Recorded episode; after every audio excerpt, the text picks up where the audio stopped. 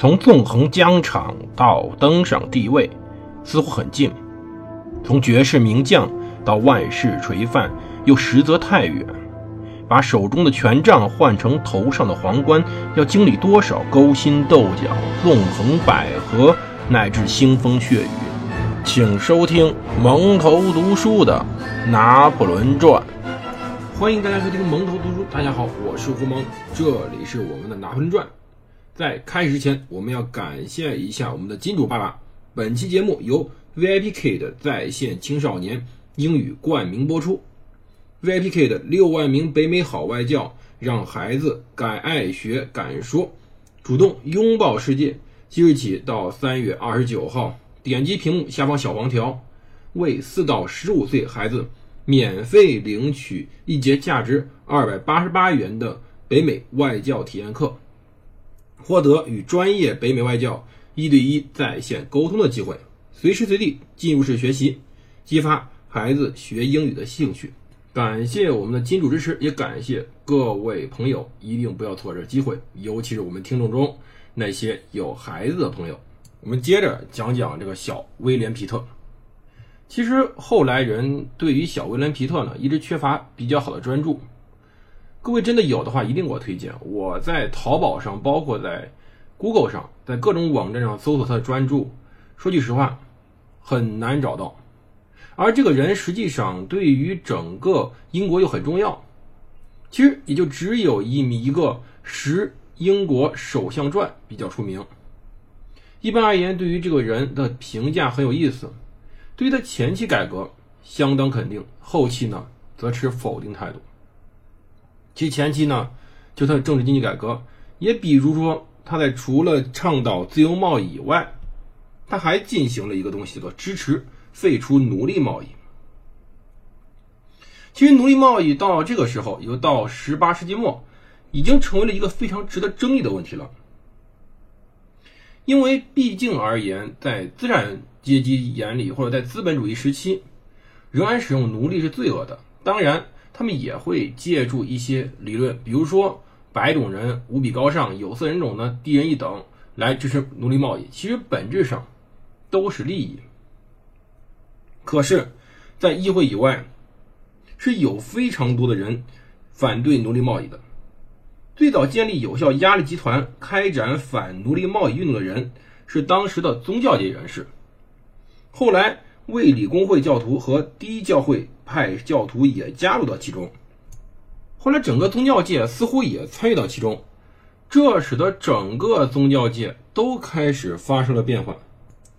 为了收集奴隶贸易的数据、宣传和组织请愿，当时教友派在伦敦建立了一个常设委员会和第一个全国性的废奴同情网。特别是1787年5月，在伦敦建立了伦敦废奴社，开始大张旗鼓的出版和散发废除奴隶贸易的宣传品，并且对政府大臣和议员进行游说。不久，又在全国各地建立了地方委员会，收集各种。奴隶贸易的信息和募集捐款，以支付废奴鼓动所需费用。其实，这种废奴运动已经开始如何如火如荼的展开了。但是要知道，这种理论的热情和现实的利益是相冲突的。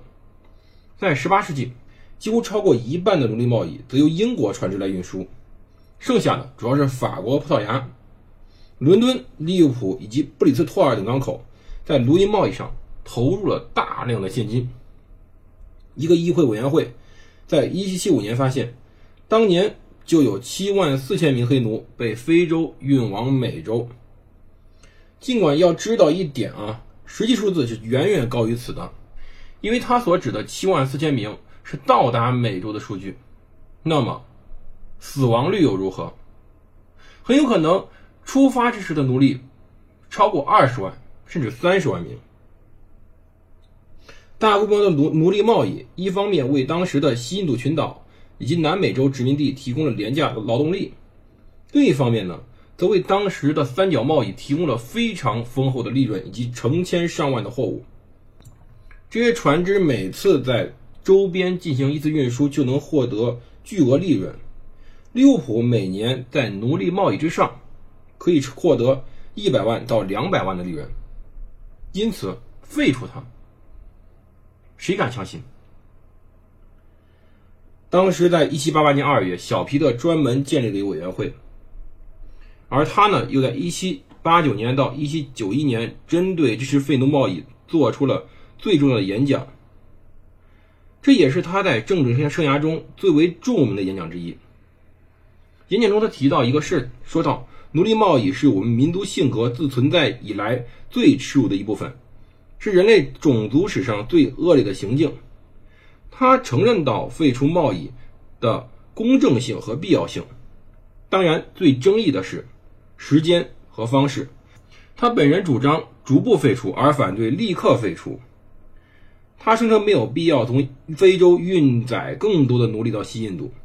英国奴殖民地的奴隶人口是资产的，出生超过死亡，性别的不不平衡也有所减轻。没有奴隶贸易的劳动力也可以维持。虽然当时下院同意了渐进废除，但上院还是有阻碍的。废除奴隶贸易的法律不得不搁置，但是由于小皮特对于他们这些废奴贸易者表示了赞同和同情，到1795年2月再次支持废除奴隶贸易法案，但是他还得接受议会的反对。后来考虑到整个战时以及反对改革者的日益增多。他不想与议会以及国王闹太僵，因此这个事情开始被搁置。但是做了很多，比如他绕过议会，在1798到1805年的会议上，严格限制将奴隶运往战胜的殖民地。他已经做了足够多了。然后后来他有些事情开始做了偏了。整个对于经济和政治改革是不错的，但是后面的问题在于，他开始面对的是一个法国大革命。整个法国大革命呀，其实不只是在法国进行了震荡，自由、平等、博爱的口号是响彻欧洲的，是唤醒了长期处于君主专制之下人们对于自由、平等的渴望。它也波及到英国，对于英国政治产生了剧烈的冲击，引发了思想界的分歧。作为一名保守主义者，小皮特实际上是不同意去废除当时君主制的，他认为英国的君主立宪蛮好的。可是，在国内激进主义在法国革命的影响之下，开始建立了非常多的激进性团体，发动民众掀起改革浪潮。英国在1793年参与了反对法国大革命的战争。1797、94年，辉格党最终分裂。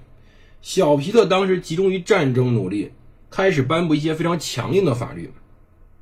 要知道，当时托马斯·潘恩的人权。成为了现代新兴共和的经典版本。啊，这里要纠正一点啊，前两天我说错了，那本常识也是托马斯·潘恩写的，我说差了，说成埃德蒙·伯克了。这里埃德蒙·伯克和托马斯·潘恩实际上立场完全相反的。伯克他写了《法国革命思想录》，严厉谴责法国革命，所依据立场后来被认为是现代保守主义政治思想的核心。他主要想防范的是不要让法国革命的狂热波及英国国内。因为这可能威胁到国内的秩序与自由。可是呢，托马斯·潘恩在1791年到1792年出版了《人权》，《人权》对于伯克进行了全面的批判。他批判伯克的传统主义，因为伯克说到说光荣革命为英国确立了永世不变的政体原则，子孙后世永不得改变。但是潘恩说道，因为每一个时代人都有能力为自己选择法律和政府形式。而不必受到风俗习惯和前人的影响。潘恩说：“一六八八年或者任何时期的人民议会无权处置今天的人民，或者说以任何形式约束或者控制百年或千年以后人民一样。每一代人都符合，而且必须符合那个时代所要求的一切目的。”从这一点出发，他对整个当时现存的英国制度进行了全面的抨击。他认为英国的政治制度完全建立在世袭原则基础之上，而这恰恰是以传统主义为依据最不合理的原则。在这种制度下，人民没有人权可言，只有深受奴隶。他否定王权，否定贵族，否定世袭制，否定混合制体，否定上院和下院，否定政府的行政方式，从而否定整个政治制度。实际上，要知道。潘恩对于很多同时代英国改革者说，他走的实在太远了。其实，整个法国命大革命期间，我们可以看到，无论是法国人还是英国对岸的同情者，他们对于整个究竟什么叫民主，什么叫政治，其实理解各有偏差。托马斯·潘恩试图说，我们到底是不是应该整个把英国的君主立宪给彻底否定掉？这样子是不是让人们可以过得更好呢？这就是最大问题。我们把一个制度完全否定掉，是否是我们改变现状的一个根本的原因？而很多人，更多的人是在试图对议会进行改革，不要去全盘推翻一些东西，让整个的政治权力开始向下面的有产阶级以及有教育的群体进行倾斜，以让他们更好的尽到责任。但是那些人，那些激进者拿着人权去组织请愿，因为潘恩的学说受到那些正在工业革命中深受剥削的广大人民群众的支持，所以整个英国当时的浪潮是非常紧张的，而这个紧张使得整个的政治形势开始趋于一种两极分化，而在此时，不光有各种激进团体出现。英国还出现了一个粮食危机。其实粮食当时紧缺在战时是很正常的，不光法国缺，英国也缺。这导致一个很严重问题：一七九五年十月，国王乔治三世马车在去议会大厅的路上遭到袭击，这是特别重要的事情，刺王杀驾，这是整个英国不能允许的。政府立刻采取行动，通过了皮特先生的叛国和叛乱法案。同时，也通过了反对叛国、叛乱行为和企图保护大臣和安政府安全法案。别怪这名字长，因为他们的名字是来叙述事情，所以说名字很奇怪。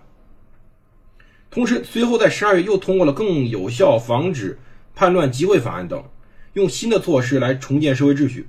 根据这些法案，凡图谋伤害国王及王室成员，一律处死；禁止五十人以上集会；授予地方官捕人的权利。对于危害国王、帮助入侵者或者强迫议会，被视为有叛国罪。这些法案开始要进行对于当时非常激进的人们进行压制了。其实呀，这件事还是有争议的，到底应不应该压制一些人们的诉求？而什么真正是危害安全的，而什么又不是，很难说。因为当时雅各宾派正在如火如荼的。展开，这个阴影其实在笼罩了整个全欧洲。雅各宾派在法国大肆屠杀。虽然我们的主人公拿破仑当时自诩为雅各宾派，但是他不久的妻子由于是贵族夫人，差一点死在当时的混乱之下。而当时还在处理另外一个事情，这个事情就是爱尔兰。其实当时潘的学说。比英格兰更受青睐的地方是爱尔兰。爱尔兰的起义者还支持法军在1798年登陆爱尔兰，尽管这个登陆最后没有成功。虽然起义最后被镇压了，但是爱尔兰独立的心一直有。到近代还有爱尔兰共和军，到今天最后呢，北爱和爱尔兰分裂，也不知道最近的英国脱欧事件到底爱尔兰和北爱尔兰之间的边界应该如何划分。但是起义最后镇压是打击了民英国民众的信心的。英国政府认为这些激进分子危险仍然存在，所以在1798年再次终止了人身保护法三年。报纸出版法案也为出版商制定了更为严格的规定。1798年4月，伦敦通讯社的一个委员会被捕，他的一些成员被拘留了两年。七月，协会被视为非法组织。到99年，伦敦通信协会被解散。很多的政府同宣誓者以及其他工作形式变到了地下活动。威廉·皮特更为残酷的是，开始镇压工人。他请议会通过禁止工人为提高工资或缩短工时而结社的法令，组织工会、结社、出版和讲演集会的自由全被取消。一八零零年修正后的禁止结社法进一步控制工人联合。整个18世纪90年代到19世纪初，紧张、晦涩、暴力突发，这是当时时期的最为突出的表现。在这个时候，小皮特在不停的消耗着自己的威望。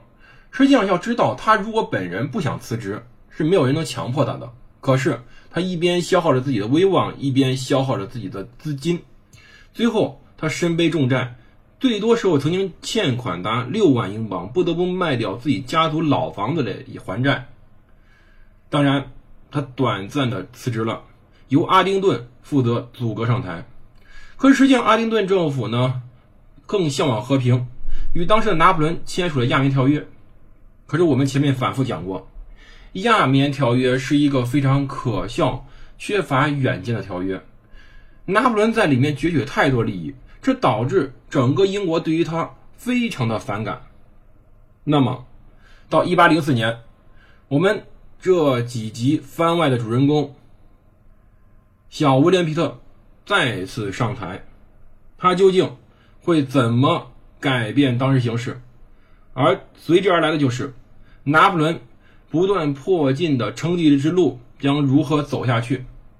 而到下期，我们正式回到节目之中去，来继续讲讲拿破仑，再讲讲英国，来看看当时随之而来的法兰西帝国以及英国新首相小威廉·皮特和他们之间的。海战及陆战。节目最后提醒一下，外教课的免费领取截止日期到三月二十九号截止，机会难得，各位有小朋友的家长们不要错过了，二百八十八元的免费外教体验课，谢谢各位支持，再见。